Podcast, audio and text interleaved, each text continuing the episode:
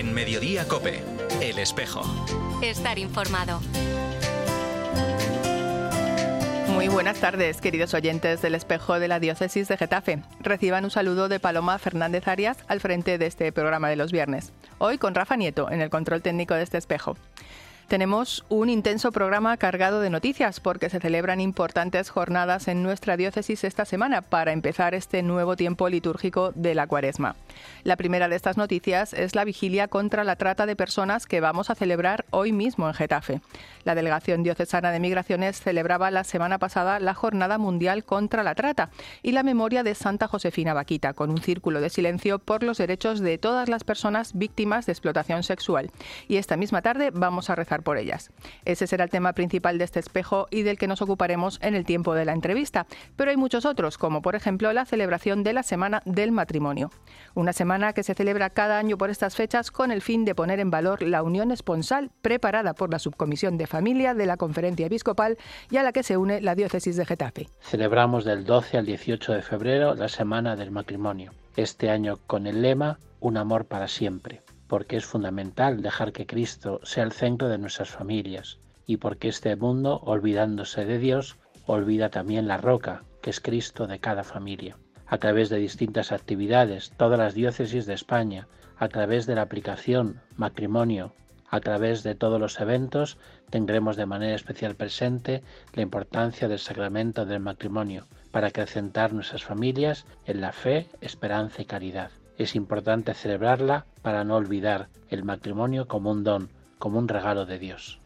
El delegado diocesano de Pastoral Familiar, Álvaro Ojeda, nos invitaba a celebrar la Semana del Matrimonio, en la que hay retiros, una aplicación para descargar y también un encuentro de matrimonio y familia que se celebra mañana mismo. En la web diocesana lo tienen todo. El lema de nuestro encuentro de matrimonio y familia, al hilo de la jornada de la familia que hemos celebrado esta Navidad, familia portadora de la buena noticia. Es un encuentro que tendrá lugar en el Colegio San Juan Pablo II de Parla, durante momentos de convivencia, de formación, de oración. Las familias queremos vivir la buena noticia del Evangelio, compartiendo nuestra vida, compartiendo lo que somos, compartiendo también nuestras fragilidades. Además, los monitores, cuidando de los niños y de los jóvenes, permiten a los padres tener momentos intensos de formación, oración. Este encuentro anual ayuda a los matrimonios y a las familias no solo a rezar juntas, sino a formarse en diversos temas importantes. El tema central del encuentro matrimonio y familia será el matrimonio en la Sagrada Escritura, a través de Miguel Garrigós, director del Secretariado de la Subcomisión Episcopal para la Familia y Defensa de la Vida. Nos ayuda a profundizar en toda la historia de la salvación, como el matrimonio es imagen del amor de Dios, especialmente de Cristo hacia la Iglesia. Después de comer tendremos nuestros talleres, un taller sobre liderazgo cristiano, impartido por Fran Díaz, esposo y padre de familia, un taller sobre el sacramento del matrimonio, impartido por un sacerdote, Pachi Bronchalo. El amor no se acaba, que nos ayudará con los distintos signos del matrimonio a crecer en nuestra vida familiar. Y en tercer lugar, las heridas afectivas de la familia, por Marta Pedrad, médico-terapeuta del COF de Getafe, porque en nuestras heridas, en nuestras fragilidades, Cristo se hace presente para salvarnos. Estos temas de formación, de manera especial, nos ayudarán al encuentro con Cristo, en la oración que tendremos al terminar el día junto con la Eucaristía. Hay tiempos para los niños, para los jóvenes y para los adultos por separado, y también para que la familia rece unida. Así que es una invitación para todos. El encuentro de matrimonio y familia está preparado para todos aquellos que se sienten familia, todos aquellos que quieren crecer en su vida familiar, para todas las personas que aman y quieren no solamente defender la familia, sino anunciar con su propia vida el sentido del matrimonio cristiano, de la familia cristiana. Quienes estén interesados en el encuentro pueden escribir un correo electrónico a familia y vida diócesis de Getafe gmail.com para poder así organizar su presencia en el encuentro. Y todos, todos, rezar especialmente para que sea un momento de gracia dentro de la vida familiar de la diócesis de Getafe.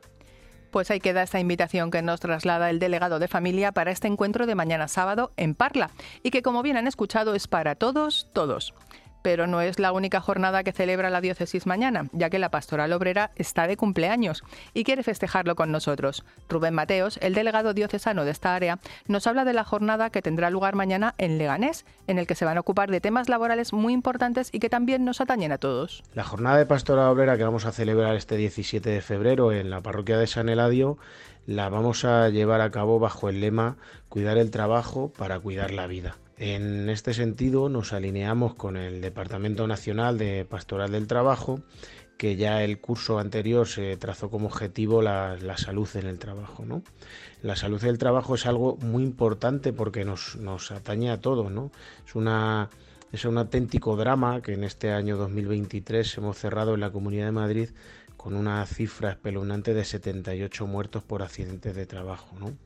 Un auténtico drama personas que se levantaron por la mañana, fueron a su puesto de trabajo y desgraciadamente no, volvieron. Con cuidar el trabajo es también algo más allá que la salud laboral, ¿no? Cuidar el trabajo, también el, el trabajo indigno, la precariedad, hace que no cuidemos nuestra vida, ¿no? Un trabajo indigno, un trabajo en el que no nos realicemos como personas, también afecta a nuestra vida y a nuestro, y a nuestro día a día. Pues mañana nosotros vamos a estar ahí celebrando junto a Pastoral Obrera este 30 aniversario. Si ustedes tampoco se lo quieren perder, escuchen porque Rubén nos da todos los detalles. Esta trigésimo jornada de Pastoral Obrera, porque ya llevamos 30, la vamos a celebrar en la parroquia de San Eladio de Leganés. Empezaremos a las 10 de la mañana para terminar a las 2. A las 10 iniciaremos con una oración que será presidida por eh, don Aurelio, nuestro vicario para la pastoral caritativa y social. Posteriormente, Pilar Gallego, responsable de difusión de la OAC, de la Hermandad Obrera de Acción Católica, nos va a dar una ponencia de cosas, eh, datos para cuidar el trabajo y así cuidar la vida. Posteriormente tendremos un pequeño descanso con un café y unas pastas que van a ser ofrecidas por parte del, del equipo parroquial de Pastora Obrera de San Eladio, del cual le damos las gracias desde aquí. Y luego ya haremos un trabajo por grupos para también adquirir un compromiso por parte de los participantes para cuidar el trabajo y por tanto cuidar la vida. Y finalizaremos con una oración de despedida. La jornada está destinada no solo a los agentes de esta área pastoral, sino a todos, ya que el mundo laboral nos afecta a todos. Estas jornadas están ofrecidas para todas las personas de la diócesis de Getafe. Cualquier persona se puede acercar en cualquier momento. A ver, lo lógico, lo mejor es que acuda desde el principio de la jornada para poder eh, disfrutar de cada instante de la jornada. Pero bueno, si se puede incorporar a media mañana, pues también es, es posible. Entonces está eh, eh, disponible para cualquier persona de la diócesis, puesto que es algo que nos afecta a todos y a todas las personas de nuestra diócesis que, salimos a trabajar, incluso lo que siempre se decimos desde la delegación de Pastora Obrera, incluso los niños que entre comillas muy grandes no, no trabajan, también les afecta la precariedad del trabajo y los horarios que sus padres, sus madres, sus abuelos tienen que, que vivir y compaginar con el trabajo y especialmente sí que estas jornadas con esta ocasión las queremos dedicar a todas esas víctimas de accidentes de trabajo. Eh, las personas que, como he comentado anteriormente, han fallecido en este 2023 y en años posteriores, y también esas personas que, aunque no hayan acabado ese accidente de trabajo en fallecimiento, sí que ha habido también accidentes que han acabado en una situación grave para esas personas. Entonces, a todas esas personas que han tenido algún accidente laboral va dedicada esta jornada. Pues no paramos de contarles iniciativas interesantes, porque esta misma tarde también hay una conferencia en la parroquia Nuestra Señora de la Asunción en Móstoles y una celebración por los cristianos perseguidos en la parroquia Santa María de la Alegría. De todo ello les daremos debida cuenta en este espejo diocesano. Pero antes llega el turno de escuchar la carta semanal de nuestro pastor. Buenas tardes, don Ginés. Un saludo, queridos amigos de este programa de la diócesis de Getafe en la cadena Cope. Este pasado miércoles, con el gesto de la ceniza, comenzamos el tiempo de la cuaresma. Os invito a todos a entrar en esta cuaresma con unas palabras del Salmo 50, el Salmo mm, penitencial por excelencia. Devuélveme la alegría de tu salvación. Durante esta cuaresma vamos a repetir en muchas ocasiones este salmo y estas palabras. Nosotros somos pecadores, queremos volvernos a Dios para recibir su perdón y el gozo de un corazón nuevo. Cuaresma es tiempo de conversión, de volvernos al Señor y poner en Él lo que somos y lo que tenemos. Convertirse es buscar y encontrar el centro y centrar nuestra vida en Dios, que es el autor de la salvación. La lejanía de Dios es causa de tristeza y de angustia, es como vivir sin rumbo. Sin embargo, la vuelta a Dios es recuperar la alegría, sentirse parte del plan de salvación que Dios tiene sobre mí y sobre la, humanidad. La necesidad de la conversión junto a la confianza en el perdón de Dios nos hacen implorar un corazón nuevo. Dios nos ofrece un corazón nuevo, un espíritu nuevo. Estamos hablando de una transformación. Así es el perdón de Dios. Es siempre una nueva creación. Es la posibilidad de comenzar de nuevo.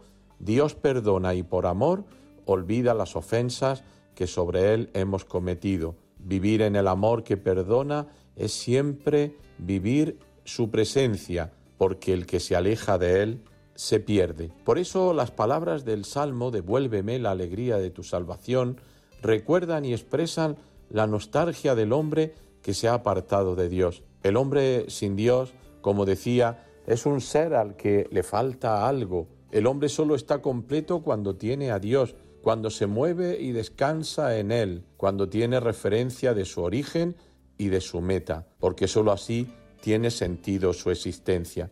La cuaresma es un tiempo de gracia que nos regala el Señor para detenernos en esta realidad, para hacer un verdadero examen de conciencia. Es un momento oportuno, siempre oportuno, para revisar mi relación con Dios. En la medida en que lo haga, surgirá la pregunta de cuál es mi relación con los demás, incluso conmigo mismo. En este tiempo deberíamos confrontarnos con la palabra de Dios en un encuentro íntimo y profundo no olvidemos que la palabra de Dios es viva y eficaz, es capaz de llegar a lo más profundo del corazón. Por eso hemos de hacer silencio para escuchar, abrir el corazón, para acoger y dejarse transformar y recibir la fuerza necesaria para transmitirla. Comencemos así la cuaresma y en las próximas semanas seguiremos reflexionando sobre este sentido de la cuaresma. Pues muchas gracias, don Ginés, por este impulso pastoral en el que hoy nos invita a fijar nuestra mirada en este tiempo de conversión especial que la Iglesia nos regala, la cuaresma. Le esperamos el próximo viernes. Mientras tanto, vamos ya con el invitado del programa de hoy.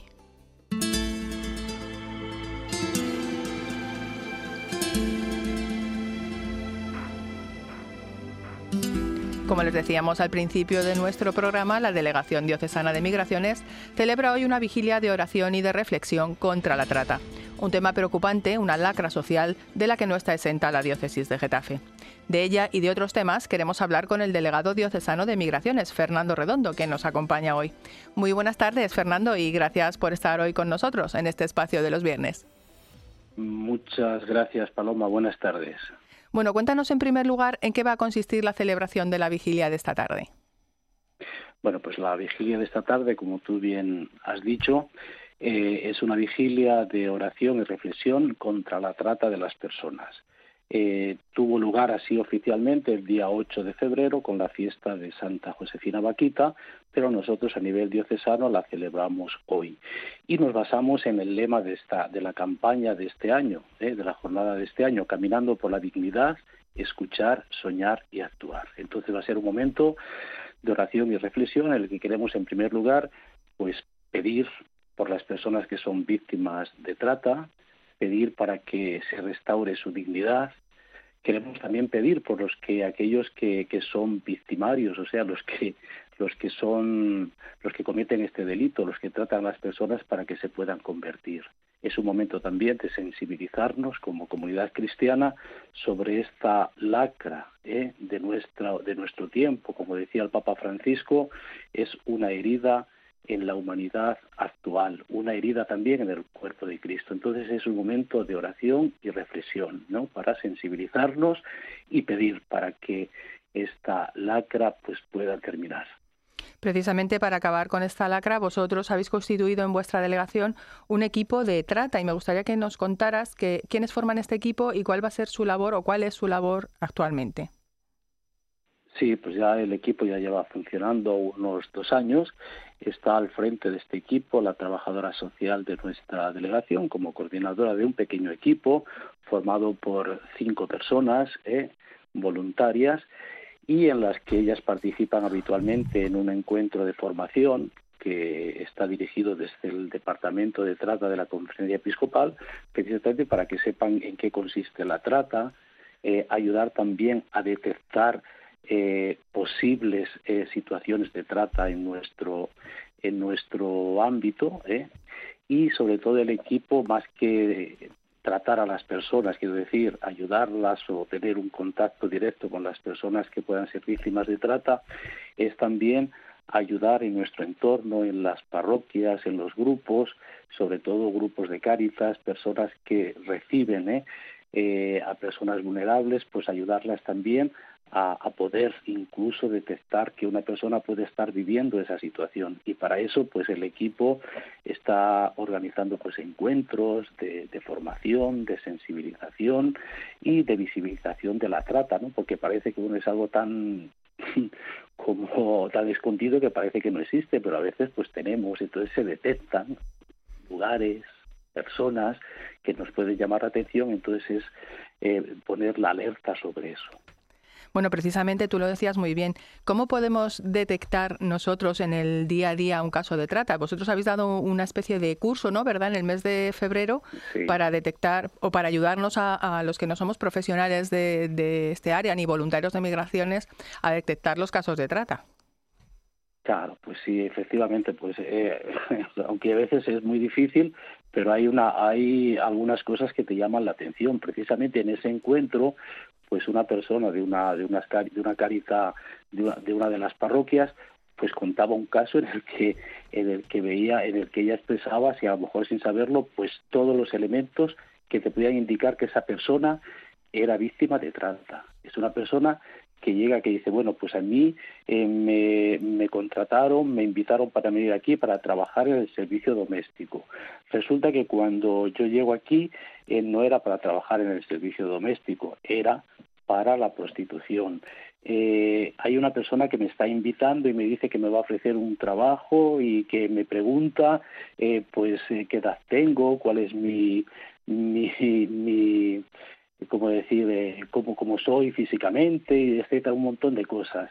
Entonces, bueno, pues cuando una persona eh, que te cuenta eso, me dice, oye, me están invitando para para este trabajo, me dice que va a ser muy bien remunerado, eh, es importante mi presencia física, bueno, pues es un poco va por ahí. ¿eh? ver cuando entonces encontramos estas situaciones, se nos enciende una lamparita y bueno, pues ahí es el momento de a lo mejor pararte y conversar con esta persona y ayudarla pues también a que se dé cuenta de lo que está pasando. Efectivamente. Bueno, además el pasado viernes, también en el marco de la celebración de esa Jornada Mundial de la Trata, vosotros convocabais un círculo de silencio por los derechos de las personas migrantes, un círculo que se realiza todos los meses y en este mes, pues el tema era la trata, ¿no? En la mayoría de los casos, migración y trata van unidas. Pues sí, porque la mayoría de las personas que son víctimas de trata suelen ser mujeres, ¿verdad? Mujeres inmigrantes, bien que ya se las contacta en su país de origen porque son personas vulnerables, personas que viven una situación social delicada, económica, y bueno, pues como siempre, como decía antes, pues se les ofrece a veces incluso a través de una persona conocida o amiga, oye, pues mira, vente para España o para otro lugar que te vamos a ofrecer un buen trabajo, donde vas a ganar bastante, donde vas a estar bien, etcétera.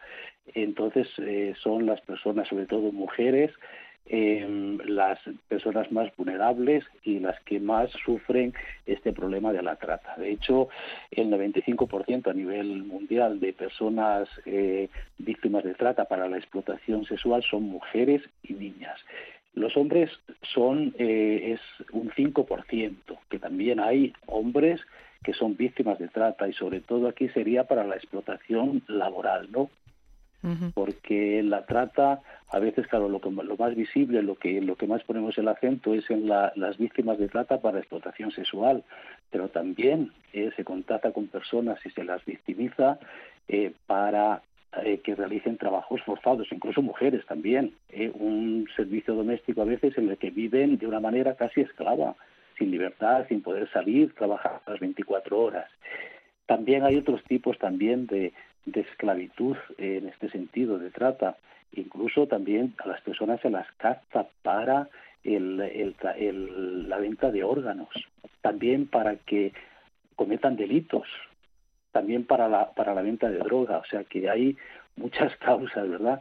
Pero sobre todo la más visible es la de la explotación sexual y también la de la explotación laboral. Bueno, una de las labores de vuestra delegación, además de prevenir y ayudar, es informar y gracias al mucho esfuerzo de las personas que, en ellas trabajan, la conferencia ha sacado un documento con todos los recursos al servicio de los migrantes. Sí, es una, una guía eh, que, ha, que ha editado la, la Subcomisión Episcopal para las Migraciones y Movilidad Humana y que bueno pues ha sido fruto de todo un trabajo realizado por las diferentes delegaciones de migraciones de, de toda España bueno también creo que también con la CONFE y algunos otros organismos como Cáritas. Y concretamente los datos que aparecen en esa guía de nuestra diócesis, pues hemos sido la Delegación Diocesana de Getafe la que ha hecho toda esa investigación de todos los recursos que hay, de todos, seguramente que hay más, ¿no? Pero bueno, lo que nosotros conocemos y somos los que hemos enviado pues todos los datos y han sido publicados.